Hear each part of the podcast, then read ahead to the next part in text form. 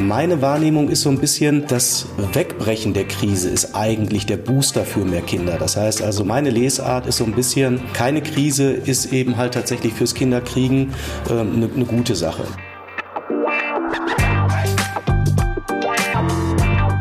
Die Wirtschaftsreporter. Der Podcast aus NRW.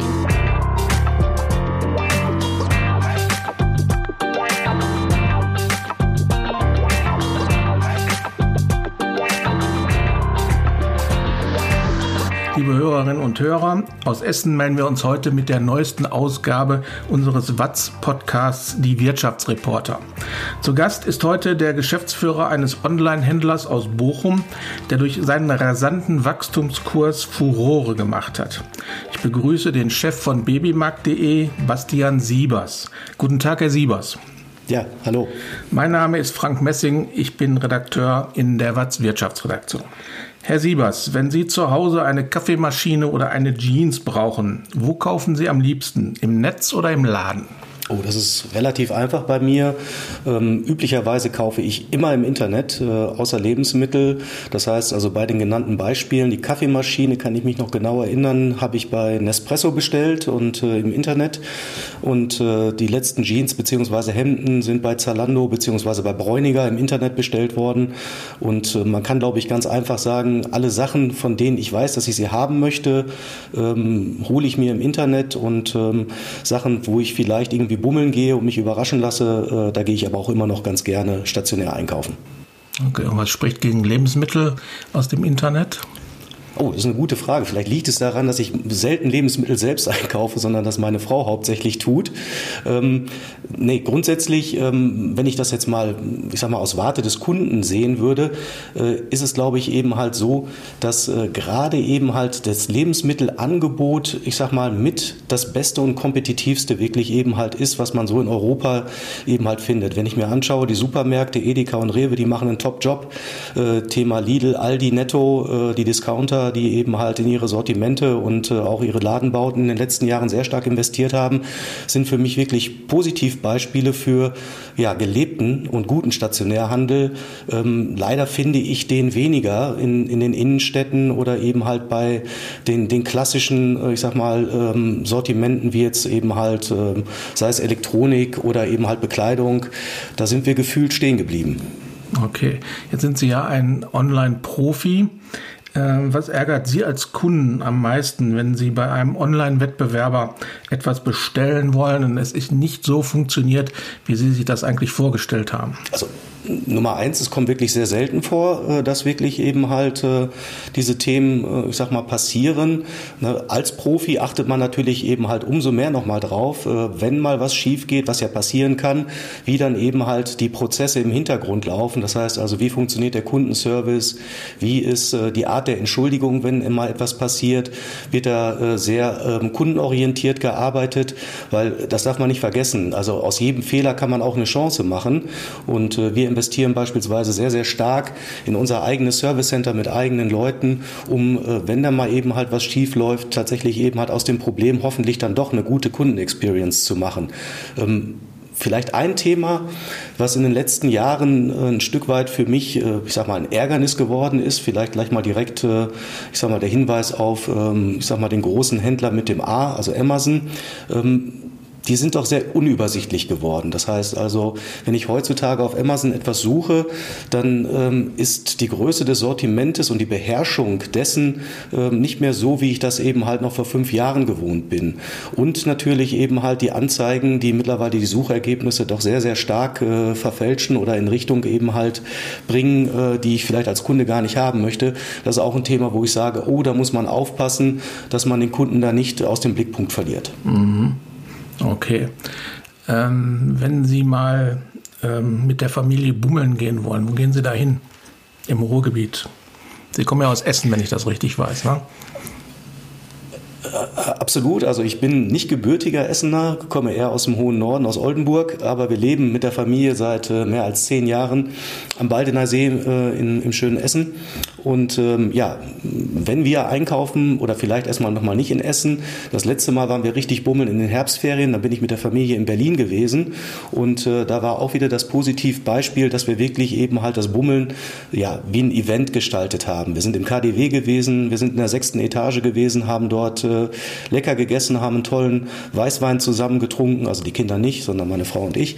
Ähm, wir haben uns dort inspirieren lassen, haben eben halt ein bisschen was mitgenommen, ne, Themen, die wir gar nicht vorher auf dem Schirm hatten, sondern eben halt Themen, wo äh, wirklich eben halt das Angebot uns in dem Moment einfach eben wie dazu veranlasst hat, etwas zu kaufen.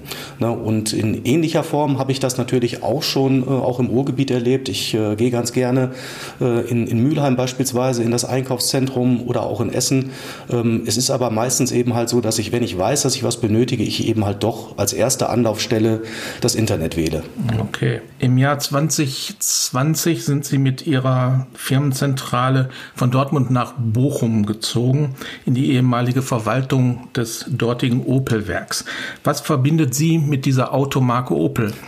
Also das ist eine schöne Geschichte. Mein erstes Auto ist tatsächlich ein Opel Rekord gewesen, den mir mein Vater zum Abitur geschenkt hat und äh, den ich äh, quasi in meiner Zeit äh, als Wehrdienstleister bei der Bundeswehr fahren durfte. Ähm, also das erste Auto war ein Opel. Auch das erste Auto, mit dem ich einen Unfall hatte, war ein Opel. Und zwar habe ich äh, mit drei Jahren den äh, Opel Kadett meines Vaters quasi ein wenig, äh, ich sag mal, nach vorne gefahren in die geschlossene Tür der Garage meiner Oma, weil der Schlüssel steckte. Ähm, also auch da besteht ein Zusammenhang. Und was auch noch ganz nett ist, 2006 als äh, Mitarbeiter damals von Karstadt Quelle bin ich beim Karstadt Marathon durch die heiligen Hallen von Opel gelaufen, äh, beim ersten Marathon. Und ähm, ja, dementsprechend, äh, ich sag mal, gibt es da viele persönliche Bezüge, aber noch viel größer sind natürlich die Bezüge ähm, der Firma zum Ruhrgebiet, der Firma, äh, ich sag mal, zum Arbeitsethos des Ruhrgebiets, des Themas, das ähm, hier an dieser Stelle, an der ich jetzt ja auch gerade eben halt diese Aufnahme mache, äh, früher Kohle abgebaut worden ist, dann eben halt äh, Industrie aufgebaut worden ist, viele, viele tausend äh, Millionen Autos vom Band gelaufen sind. Ja, und wir heute so ein bisschen die Speerspitze, die digitale Speerspitze sind eines, ähm, ja, eines, eines Online, eines Internet-Clusters und um uns herum hier gerade eben halt eine Riesenmenge passiert. Es gibt ja äh, dieser Mark 51.7 nennt sich das. Das heißt also, das ist das ehemalige Opel-Gelände und um uns herum äh, ja, siedeln sich gerade sehr, sehr viele Unternehmen an, insbesondere der Bereich Internet Security, Onlinehandel. Äh, Volkswagen kommt demnächst hier hin und äh, baut aber keine Autos, sondern entwickelt äh, ganz neue ähm, Bedienungssysteme für das Fahrzeug eben halt hier vor Ort. Und ähm, ja, ich denke, ist das hier im Ruhrgebiet, ist das wirklich eben halt der Bereich, der gerade am stärksten wirklich prosperiert und äh, eben halt nach vorne geht. Und da freuen wir uns natürlich mit als Erste hier gewesen zu sein. Ja. Kommen wir jetzt mal zu babymarkt.de. Äh, in den letzten Tagen sind Zahlen bekannt gegeben worden, dass es äh, im Jahr 2021 so viele Geburten gegeben haben soll wie nie zuvor. 174.400 Kinder wurden geboren, äh, so viele wie seit dem Jahr 2000 nicht. Äh, spüren Sie diesen Trend, dass es mehr Babys gibt in Ihrem Geschäft? Also die Anzahl der Geburten ist natürlich für uns ein sehr, sehr rele äh, relevanter Faktor für ähm, das Wachstum des Unternehmens. Ähm, wir achten sehr auf die Zahlen, die das Statistische Bundesamt äh, da veröffentlicht. Und den Trend, den wir erkennen, ist ganz leicht positiv. Das heißt also, die von Ihnen gerade genannten Zahlen, das passt. Ähm, das Wachstum ähm, sieht so aus, als wäre jetzt das letzte Jahr eins der stärksten Geburtenjahrgänge der letzten 20 Jahre. Äh, es ist aber nur ein bis zwei Prozent Prozentpunkte mehr. Ähm, dementsprechend, ähm, wenn ich das mal vergleiche mit einer Warengruppe wie zum Beispiel eben halt das Thema Tiergeschäfte, na, die sehr, sehr, sehr super stark wirklich profitiert haben äh, durch, den, durch die Corona-Krise. Also die Zahlen, wir gucken sie uns genau an. Meine Wahrnehmung ist so ein bisschen, ähm, das Wegbrechen der Krise ist eigentlich der Booster für mehr Kinder. Das heißt also, wenn wir uns die Monate anschauen, sind zum Beispiel eben halt in diesem Jahr der März, der April und auch der Februar besonders gute Monate gewesen. Und wenn wir jetzt mal neun Monate zurückrechnen, dann sind wir ungefähr im Mai oder im Frühsommer des letzten Jahres gewesen oder des vorletzten Jahres. Das heißt also, das war wirklich die Zeit, wo dann eben halt äh, es wieder in die gute Richtung gegangen ist. Also meine Lesart ist so ein bisschen, ähm, na, keine Krise ist eben halt tatsächlich fürs Kinderkriegen ähm, eine, eine gute Sache. Ne? Und äh, dementsprechend, ähm, ich sehe da eher einen langfristigen Trend, äh, der heißt, ähm, dass wir in Deutschland wieder ein bisschen mehr Kinder bekommen, was wir natürlich sehr, sehr positiv finden. Das hat aber auch wirklich eben halt mehr mit Betreuungsstrukturen, mit Kindergeld und ein paar anderen politischen Entscheidungen der letzten Jahre zu tun. Ich sehe da weniger den Zusammenhang äh, zu Corona. Gut, kommen wir mal auf die ähm, globalen äh, Herausforderungen der Gegenwart zu sprechen, äh, zu den Lieferengpässen. die Logistikketten sind weltweit aus dem ähm, Takt geraten. Ähm, einige Händler melden schon leere Regale. Äh, wie ist es denn bei Ihnen? Sind alle bei Ihnen verfügbaren 100.000 ähm, Markenartikel sofort zu bestellen und auszuliefern? Also da sprechen Sie etwas an. Dieses Thema logistische Nachversorgung ist ja wirklich eben halt so der erste große Impact gewesen, den die Krise mit sich gebracht hat. Bevor Filialen oder ähnliches geschlossen wurden, hat man ja schon gemerkt, dass eben halt insbesondere aus Asien heraus die Produktion und eben halt auch die logistische Nachversorgung nicht mehr so geklappt hat, wie man sich das gewünscht hat. Äh, wir waren da sehr, sehr früh aufmerksam und haben tatsächlich auch sehr stark dagegen gesteuert. Das heißt also, dass wir unsere Lagerkapazitäten extrem extrem vergrößert haben und dass wir auch mehr Ware gekauft haben und äh, dementsprechend uns einen gewissen Vorrat wirklich eben halt hingelegt haben. Das kostet natürlich auch Geld und äh, bindet nicht nur Kapital, sondern auch das Lager äh, kostet eben halt Geld, bringt aber die Sicherheit, dass man eben halt mit äh, ja, den Kunden weiterhin zufriedenstellen kann, äh, dass unser Wachstum tatsächlich eben halt auch weitergehen konnte. Wenn ich jetzt so einen Blick auf unsere Sortimente äh, werfe, Sie haben ja gerade schon genannt, gut 100.000 Artikel haben wir selbst auf Lager. Lager. Mittlerweile haben wir gut 40.000 bis 50.000 weitere Artikel, die wir über Marktplatzhändler dem Kunden live nehmen. Also unser aktuelles Sortiment ist mittlerweile schon über 150.000 Artikel groß und wir haben eine sogenannte Ausverkaufsquote von knapp 10 Prozent. Die haben wir aber im Übrigen immer. Das heißt, ich mache ja diesen Job ungefähr sieben Jahre schon. Das heißt also, dass ungefähr 10 Prozent der Artikel gerade nicht kaufbar sind, weil eben halt derzeit der Bestand nicht äh, vorhanden ist. Das ist normal. Ganz wichtig ist eben halt, ähm, dass man auch dann wirklich Artikel nur verkauft, wenn man sich sicher ist, dass er auch wirklich da ist. Das ist auch beispielsweise eine aktive unternehmerische Entscheidung. Man könnte ja beispielsweise eben halt auch sagen, hey, die Ware ist auf dem Weg, in zehn Tagen ist sie da. Ich beginne schon mal mit dem Abverkauf und äh, äh, gehe natürlich das Risiko ein, wenn dann eben halt beispielsweise ähm, ja, in, im Suezkanal oder an anderer Stelle eben halt ein Schiff dann liegen bleibt, dass dann nachher sehr viele unzufriedene Kunden tatsächlich dabei rauskommen. Wir machen das nicht. Das heißt also, wir verkaufen den Artikel erst, wenn er bei uns im Lager ist und äh, dementsprechend auch wiederum verfügbar für den Kunden.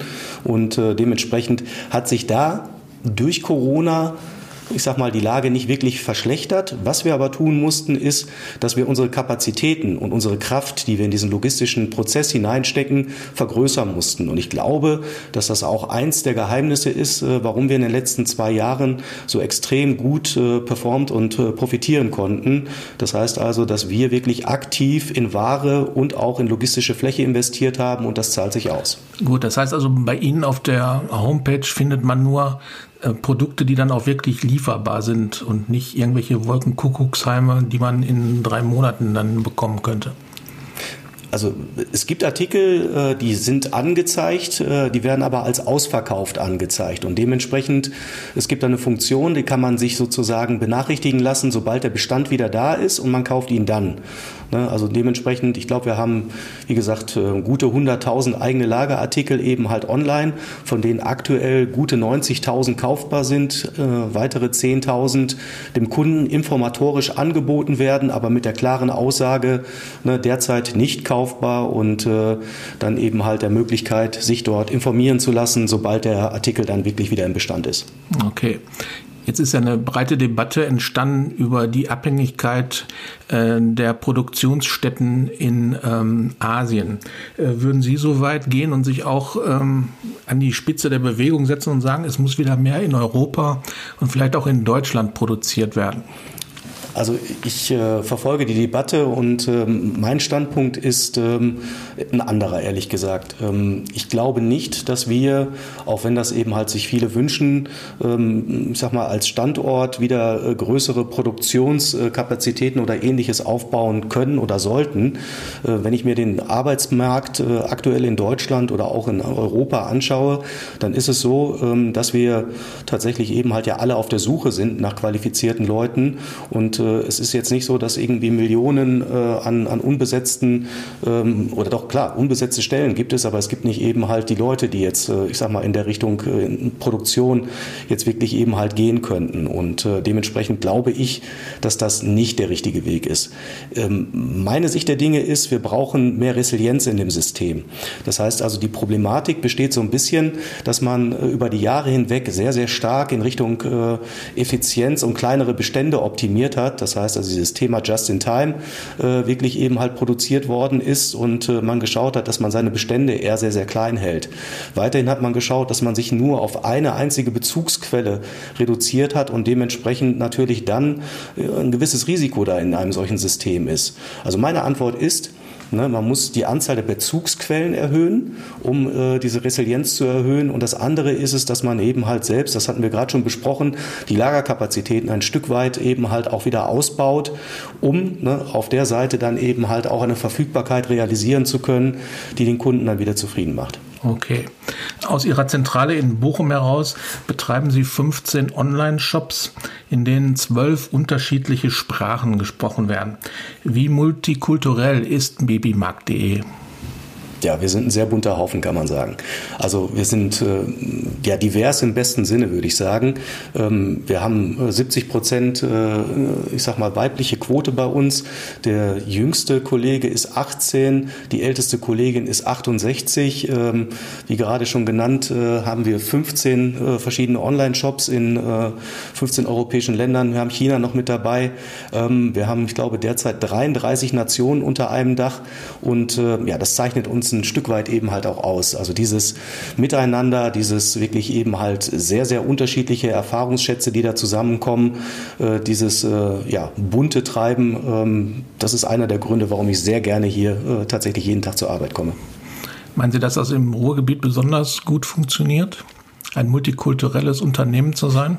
Also ja, unbedingt. Ne? Also wenn man sich äh, das Ruhrgebiet äh, anschaut und das Miteinander, das ist, ist, ja schon immer wirklich eben halt eine Stärke hier gewesen, dass hier äh, verschiedenste Kulturen zusammengekommen sind und dort, äh, um unter Tage zu arbeiten oder andere Sachen tatsächlich zu machen. Also Klar, die Menschen machen den Unterschied und äh, hier die Menschen im Ruhrgebiet äh, zeichnen sich ja durch klare Kante, offene Kommunikation, durch ein Miteinander aus, äh, wo eben halt, das kann ich, äh, glaube ich, wirklich sagen, na, die anderen europäischen Kollegen äh, sich hier auch wirklich sehr, sehr schnell sehr wohl fühlen. Ob das jetzt jemand aus Schweden, Finnland oder jemand aus Italien oder Spanien ist, äh, na, das ist für die wirklich eben halt hier, glaube ich, eine recht angenehme Geschichte und dementsprechend ein dicker Pluspunkt auch für uns hier als Standort. Ich glaube, da ist das Ruhrgebiet wirklich, äh, ich sag mal, weit vorne. Das heißt also, Sie haben keine Probleme, Muttersprachlerinnen und Muttersprachler äh, ins Ruhrgebiet, insbesondere nach, nach Bochum, wo Ihre Zentrale steht, ähm, zu locken. Ja, so weit würde ich jetzt nicht gehen. Okay. Also natürlich müssen wir uns anstrengen, wirklich eben halt die richtigen Leute für uns zu finden. Was wir aber merken, ist, dass eben halt das Ruhrgebiet wirklich viele, viele Vorteile für sich hat. Das heißt also, wir haben hier diese Verbindung äh, der Wissensstandorte, die eben halt jetzt hier auch in Bochum in bester Form ja sind. Das heißt also, unsere drei Etagen, ähm, unter uns liegen ja zweieinhalb Etagen der Ruhr-Universität. Ne, dementsprechend haben wir dort direkt auch die Anbindung äh, an den Bereich äh, Forschung und Universität. Ähm, das Ruhrgebiet zeichnet sich immer noch durch ein sehr faires äh, Preis-Leistungs-Verhältnis für Wohnraum äh, eben halt aus, was auch wichtig ist für die Leute, wenn sie hier hinziehen. Und ähm, ich glaube, was eben halt auch ein ganz entscheidender Punkt ist, ist, dass man hier wirklich eben halt dann auch natürlich ein Unternehmen hat ne, und äh, einen, einen, einen, einen bunten Haufen, der sich vom ersten Tag an auch eben halt kümmert und hilft, was Wohnungssuche etc. angeht. Ähm, ja, die richtigen Mitarbeiter, ich glaube, das sind, ist die wichtigste Grundlage für den Erfolg dieses Unternehmens. Mhm.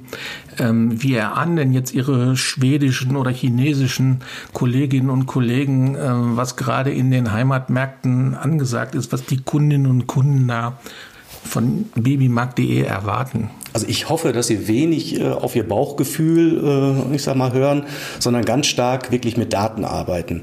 Das ist auch ein Punkt, der uns als E-Commerce-Unternehmen hier stark auszeichnet. Das heißt also, früher ähm, hat man ja so ein Stück weit das verkauft, was eben halt, äh, ich sag mal, der Einkäufer vorher eben halt gesourced hat. Ne, wir haben über die Jahre hinweg diesen Prozess ein Stück weit gedreht. Das heißt also, wir versuchen über Daten, über zum Beispiel eben halt die Eingaben in der Suche bei uns auf der Website, durch das Kaufverhalten, durch beispielsweise Google-Analysen etc. Kaufverhalten der Zukunft zu antizipieren und das natürlich dann eben halt auch auf das jeweilige europäische Land runterzubrechen und dann dementsprechend so einzukaufen, dass wir diese äh, dann eben halt bestmöglich bedienen. Also Daten, Daten, Daten, das ist, glaube ich, äh, die Magie, die dieses Unternehmen nach vorne bringt. Ja. Haben Sie gerade schon erwähnt, dass Sie Ihre Lagerkapazitäten ausgebaut haben. Äh, Sie betreiben zwei Zentrallager in Tschechien. Ähm, das heißt also, Sie sind äh, sehr zentral aufgestellt. Äh, warum ist das der richtige Weg für babymarkt.de? Also wir haben uns vor achteinhalb Jahren auf den Weg gemacht, damals unsere ähm, Strukturen in Richtung Tschechien zu bringen. Das heißt also, wir müssen einmal unterscheiden, es gibt die sogenannte Vorwärtslogistik, die haben wir in Tschechien und es gibt die Rückwärtslogistik, die haben wir in Deutschland weiterhin in Dortmund. Und äh, die Vorwärtslogistik, das sind also die Pakete, die in Richtung Kunde rausgehen. Jetzt sind wir als europäisches Geschäftsmodell eben halt vom ganz hohen Norden bis tief in den Süden unterwegs. Der Schwerpunkt mit über 70, vielleicht sogar 80 Prozent aller Pakete gehen aber äh, in, in Richtung eben halt, äh, ich sag mal, Deutschland, Österreich, Schweiz, Polen, Tschechien. Und das ist eben halt alles sehr, sehr gut und sehr, sehr nah durch diese tschechischen Leger zu erreichen. Das heißt also, dass wir dort ziemlich in der Mitte liegen und damit natürlich dann auch die größte Anzahl unserer Kunden möglichst schnell erreichen können. Das ist der eine Grund. Der andere Grund, und äh, den darf man natürlich nicht verhehlen, ist, äh, je zentraler eine Struktur aufgebaut wird, desto größer sind die Skaleneffekte, die man heben kann. Das heißt, eine dezentrale Struktur äh, hat meistens die Vorteile, dass man eben halt schneller am jeweiligen anderen Standort sein kann, äh, während eben halt die zentrale Struktur die Kosten besser verteilt. Äh, wir haben uns entschieden, als wir dieses äh, Modell für uns sozusagen und für den Kunden aufgebaut haben, ganz stark eben halt darauf zu gucken, was der Kunde eigentlich will. Und bei uns ist es so, dass der Kunde hauptsächlich eben halt dieses größte Sortiment haben will. Alle Artikel die er eben halt benötigt für das Thema Baby und Kind, soll er bei uns bekommen. Und die gilt es dann eben halt auch vorrätig zu haben. Wir hatten ja schon drüber gesprochen, wie schwierig oder komplex teilweise eben halt es ist, 100.000 Artikel auch wirklich vorrätig zu haben. Wenn Sie jetzt versuchen würden, diese 100.000 Artikel vielleicht auf sechs Standorte nochmal wieder zu verteilen, das führt dazu, dass Sie vielleicht ein bisschen schneller sind, aber ne, auch die Kosten würden extrem steigen. Dementsprechend unser Ansatz aktuell mit den beiden Legern in Tschechien sehr, sehr stark auf die Kosten zu achten, sehr, sehr stark auch da eben halt in Richtung Kunde einen guten Preis machen zu können und äh, dementsprechend, ich sag mal, dort gelegen, wo wir auch am schnellsten wieder in Richtung Kunden sind. Äh, wir sind gerade dabei, das ist vielleicht gerade ganz spannend, den nächsten Lagerstandort auszuschreiben bzw. zu überlegen, äh, wo wir den machen. Und da sind wir gerade mitten in der Diskussion. Nämlich äh, gehen wir irgendwie weiter in den Norden, um beispielsweise die nordischen Länder, Schweden, Norwegen, Finnland, Dänemark besser bedienen zu können. Gehen wir in den Süden, ne, in Richtung, was weiß ich, französische Grenze oder Frankreich, äh, um eben halt in Frankreich, Spanien, Italien schneller zu sein. Oder bewerten wir den Vorteil äh, des zentralen Ansatzes doch so groß, dass wir eben halt vielleicht in Tschechien unsere Kapazitäten weiter ausbauen. Ähm, und ich darf sagen, ähm, das ist wirklich ein Thema, wo wir gerade ähm, sehr intensiv diskutieren und ich auch heute noch gar nicht sagen könnte, wer da jetzt wirklich eben halt gewinnen wird, sondern das ist für uns eine der nächsten ganz wichtigen unternehmerischen Entscheidungen, die dann anstehen. Ja, dann halten Sie uns bitte mal auf dem Laufenden. Wir werden darüber berichten. Jetzt hat uns ja die äh, Corona-Pandemie gelehrt, dass äh, insbesondere Händler äh, gut durch die Krise kommen, die äh, auf allen möglichen Kanälen ihre Waren anbieten, also der, dieser Omni-Channel-Ansatz. Äh, sind Sie auch davon überzeugt, dass das der richtige Weg ist für alle Händler. Also kann ich erstmal nur so bestätigen. Das heißt also, dass äh, viele, viele Kollegen ja innerhalb der Krise gemerkt haben, dass sie ohne Internetkanal ja nicht mehr auskommen. Äh, ich glaube, das ist das Gute, was man in den letzten zwei Jahren ja mitgenommen hat. Ich glaube, ganz, ganz wichtig ist, dass man erkennt, dass man, äh, ich sag mal, wenn man auf mehreren Kanälen unterwegs ist, dass man die jeweiligen Stärken und Schwächen des Kanals gut kennen muss und dementsprechend natürlich dort auch wirklich seine Stärken eben halt ausspielen muss muss. Dementsprechend ist meine Empfehlung immer, ähm, guck's dir genau an, schau, was wichtig ist und dann überleg dir, ob du eben halt, ich sag mal, auf beiden Seiten äh, den, ja, den sportlichen Wettkampf gewinnen kannst. Und äh, dementsprechend, ich meine, wir haben ja auch Filialen, äh, die haben wir, äh, ich sag mal, aus gutem Grund aufgemacht, nämlich weil wir für uns sehen, dass wir das ein Stück weit besser machen als der Wettbewerb. Und wenn man das für sich behaupten kann, dann sollte man äh, möglichst viele Kanäle bedienen, zumal für den Kunden, das muss man nochmal ganz klar sagen, ähm, ich sag mal, ist natürlich äh, ein gewisses gewisses Maß auch an Convenience bietet, wenn man als Marke auf verschiedenen Kanälen anbietet. Das heißt also, wir sind ja eingestiegen in das Gespräch und haben gesagt, okay, ich kaufe schon oft online ein, aber ich kaufe auch stationär ein. Und äh, ich sage mal, das Schönste für mich ist natürlich, nehmen wir nochmal das Beispiel Bräuninger, ne, dass das ein, ich sag mal, Unternehmen ist, in dem ich gerne stationär gehe und in dem ich gerne auch eben halt online einkaufe. Und wenn mir das eine Marke bieten kann, dann äh, kann ich das als Kunde natürlich gutieren. Sie haben Ihr Filialnetz gerade angesprochen, sind vertreten in Dortmund, Essen, Duisburg und Düsseldorf bislang. Äh, geht da noch mehr? Absehbar? Äh, Sie haben Münster vergessen. Äh, Münster haben wir auch noch. Oh. Und, äh, mhm. ähm, ne, aber tatsächlich ähm, alles Filialen bisher, äh, die in Nordrhein-Westfalen äh, sich befinden. Der Grund dafür ist, dass insbesondere eben halt die Nachversorgung für uns einfacher gewesen ist, sowas eben halt auch dort wieder zentral erstmal zu machen. Und wir sind jetzt gerade auch wieder in dem Moment, ähnlich wie bei dem Lager, die Diskussion für den nächsten Standort gerade zu führen. Unsere Idee ist es, dass wir dieses Jahr wahrscheinlich noch eine Filiale in einer großen Metropolregion in Deutschland eröffnen wollen. Das könnte sein in Frankfurt, Wiesbaden, das könnte Berlin oder Hamburg, das könnte aber auch äh, tatsächlich eben halt München sein. Also die großen Städte ähm, so ab 600, 700.000 Einwohner, das sind für uns Targets, die wir in den nächsten Jahren noch erschließen wollen. Wichtig ist nochmal ähm, aber zu sagen, ähm, wir machen aktuell ja, 95, 96 Prozent unseres Umsatzes digital. Wenn wir jetzt weitere Filialen eröffnen, und das werden wir tun, werden wir aber nicht, das wird nicht dazu führen, dass die Anteile des stationären Businesses wirklich größer werden. Ne? Das wird bestenfalls ungefähr gleich bleiben. Der, der, der Umsatz und das starke Wachstum ist weiterhin im Internet. Wenn man sich das mal genau anschaut, insbesondere was das mobile Wachstum angeht über das Smartphone, da sind noch so viele ähm, wirklich eben halt Kunden zu holen, beziehungsweise eben halt ist eine Ver Veränderung des Kaufverhaltens weiterhin in Richtung Online, sodass dass eben halt dieses Thema stationäres Wachstum für uns eher ein, ja, ein Marketingkanal ist. Ähm, wir nennen äh, unsere Filialen auch stationäre Leuchttürme, nämlich äh, wir versuchen damit ein Zeichen zu setzen und äh, beide Kanäle eben halt, ich sag mal, miteinander zu kombinieren, sich zu befruchten und vom Wesen her bleiben wir aber ein Online-Händler.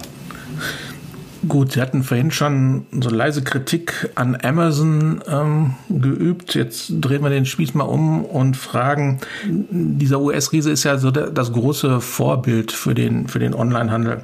Was hat Amazon, was vielen anderen Online-Händlern noch fehlt und was vielleicht auch babymarkt.de noch fehlt? Also ich glaube, man kann eine Menge lernen äh, von den Kollegen und ähm, wo sie wirklich vorbildhaft äh, sind, sind äh, insbesondere die Prozesse, die sie bestens im Griff haben, ne, aber auch sie machen Fehler.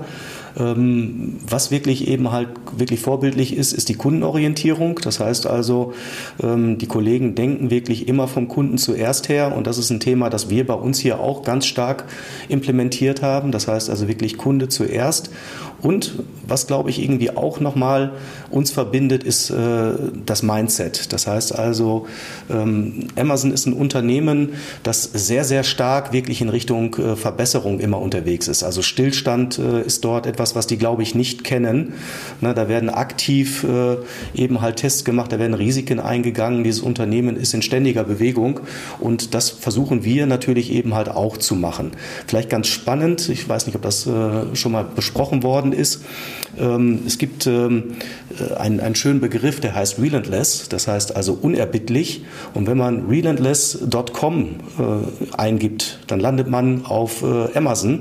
Das heißt also, dieses Thema der Unerbittlichkeit ist vielleicht im Deutschen ein schweres und auch hartes Wort, aber das ist durchaus ein Punkt, äh, diese, diese Kundenorientierung, dieses ständige Verbessern. Ne, ähm, das ist, glaube ich, wirklich was, was man äh, sich von denen angucken kann, wo gemerkt immer zum Wohle des Kunden. Ne, und äh, da sind die wirklich vorne. Okay. Babymarkt.de gehört zur Unternehmensgruppe Tengelmann. Äh, vielleicht können Sie mal so ein bisschen aus dem Nähkästchen plaudern. Lässt Ihnen der CEO Christian Haupt bei Ihren Planungen freie Hand? Also ganz freie Hand gibt es natürlich nie, aber ich glaube, die Unternehmensgruppe Tengelmann zeichnet sich wirklich ähm, durch Unternehmertum vor Ort aus. Das heißt also, ob es die Kollegen von Obi, von Kick oder wir bei Babymarkt sind, äh, wir haben als Geschäftsführung hier ein, ein hohes Maß an unternehmerischer Freiheit, natürlich immer in Abstimmung, was eben halt die, die Investitionen und auch die langfristigen äh, Ausrichtungen angeht mit dem Gesellschafter. Ähm, ich bin seit boah, elf Jahren mittlerweile äh, eben halt bei Tengelmann Engelmann im Unternehmen, davon sieben Jahre als CEO äh, bei, bei Babymarkt. Und äh, ich habe ja vorher äh, gute acht, neun Jahre im Konzern äh, bei Karstadt Quelle gearbeitet und habe einen ganz guten Vergleich, was so eben halt, ich sag mal, das Vorgehen und auch die Freiheitsgrade angeht. Und äh, kann da nur sagen, ähm, das äh, System bei Tengelmann, das funktioniert sehr, sehr gut. Ähm, wir sind hier ähm, auf einem ja, sehr, sehr starken Wachstumspfad unterwegs und das liegt meiner Meinung nach auch daran, dass hier vor Ort in Bochum die Entscheidungen getroffen werden. Na, einmal im Jahr gibt es eine große Planungssitzung, alle drei Monate äh, sitzen wir zusammen, schauen uns die Zahlen und ähnliches Gemeinsames an.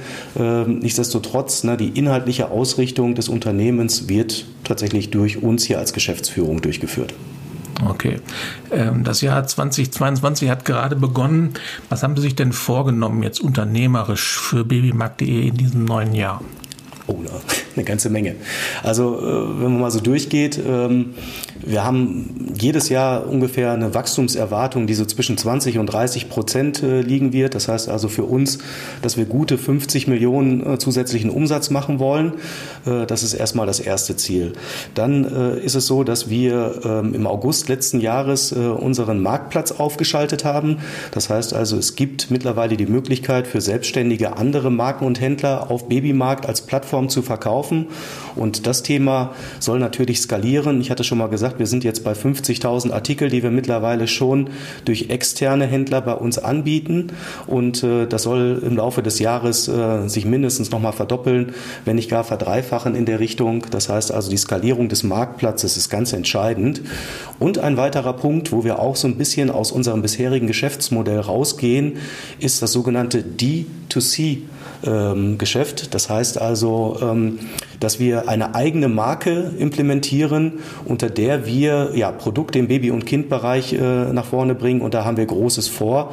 Ähm, es ist, glaube ich, auch bisher noch gar nicht bekannt, unter welcher Marke wir das tun. Sie wären also der Erste, dem ich sagen würde. Äh, und zwar heißt die Marke Kinsgard. Also damit ist die Katze aus dem Sack. Ähm, das ist wirklich ein eigener Geschäftsbereich, ähm, wo wir jetzt im ersten Schritt gute 150 Artikel äh, gesourced haben und äh, die jetzt auch, ich sag mal, die Heimat Babymarkt gar nicht zwingend jetzt äh, im Markennamen oder an anderer Stelle wiederzufinden sind. Deswegen sagen wir auch nicht Eigenmarke oder Private Label, sondern D2C, also Direct to Consumer und haben da wirklich Großes mit vor. Diese Marke Kinskat, die wird dann weltweit so heißen. Absolut. Ne? Also wir haben das Thema europaweit äh, eingetragen. Äh, jetzt ist es ja bisher noch so, dass wir nur in Europa und China unterwegs sind. Äh, mal sehen. Ne? Vielleicht äh, ist das auch ein möglicher erster Schritt in weitere Märkte. Naja, dann wünschen wir Ihnen viel Erfolg. Ja, liebe Hörerinnen und Hörer, da sind wir auch schon wieder am Ende unseres Watz-Podcasts, die Wirtschaftsreporter. Wir danken für Ihre Aufmerksamkeit und Ihnen, Herr Siebers, für Ihre Zeit. Auf Wiederhören und bleiben Sie gesund. Ganz lieben Dank. Podcast der Walz.